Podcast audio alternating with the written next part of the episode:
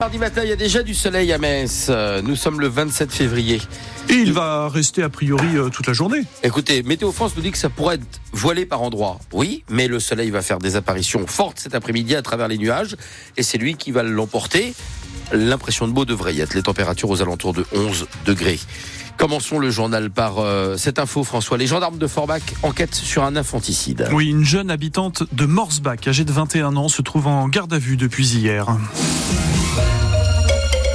Elle a accouché chez elle mercredi dernier et dans la foulée, elle s'est présentée à l'hôpital de Forbach avec son nouveau-né sans vie. Une autopsie a été pratiquée. Il semble qu'il était viable à la naissance. L'enquête est détaillée sur francebleu.fr. Il roulait à deux sur une trottinette électrique sur une nationale quand ils ont été percutés hier par un automobiliste.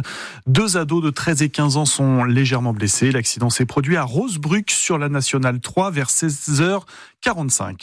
Une association qui milite à Metz pour les personnes LGBT a été la cible de vandalisme. Couleur Gay a découvert le week-end dernier son local de la rue des Parmentiers dans le centre avec la porte cassée, avec un tag sur la façade, mais un tag impossible à traduire. Donc, on ne peut pas affirmer qu'il s'agit d'un acte homophobe, mais c'est déjà arrivé dans le passé à l'association Messine. Ça continue de se produire ailleurs en France, souligne la présidente de Couleur Gay, Stéphanie Lipo on peut pas s'empêcher quand même d'y penser tout de suite et de se dire euh, que le timing est quand même euh, peut-être pas un pur hasard, je sais pas, mais encore une fois, je veux pas préjuger parce que euh, l'enquête suit son cours et, et on sait pas.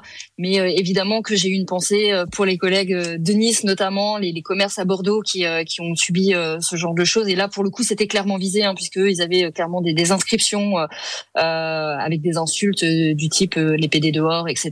Quoi. Donc donc bien sûr que j'ai pensé à eux tout de suite. J'espère que c'est pas notre cas et qu'à on, peut se sentir euh, en sécurité euh, au centre LGBT, mais euh, mais oui, bien sûr, j'ai pensé à eux. Couleur guerre reprendra ses activités dès ce soir. Pendant ce temps, la police de Metz mène l'enquête. Faut-il envoyer nos soldats en Ukraine? Emmanuel Macron pose la question et ne s'interdit rien face aux difficultés de l'armée ukrainienne. Elle perd du terrain dans sa guerre de tranchées imposée eh bien, depuis un petit peu plus de deux ans maintenant par la Russie. La question a été posée hier soir à l'occasion de la conférence de soutien à l'Ukraine euh, qui a rassemblé à l'Elysée 21 pays. Metz Handball est un club toujours autant pourvoyeur de joueuses en sélection nationale. Quatre dragons sont partis cette semaine en équipe de France pour la suite des qualifications à l'Euro. Chloé Valentini, Sarah Bouktit, Lucie Granier et Atadou Sako. Elles joueront après-demain contre la Slovénie et cinq autres dragons rejoignent également leur sélection danoise, allemande et croate.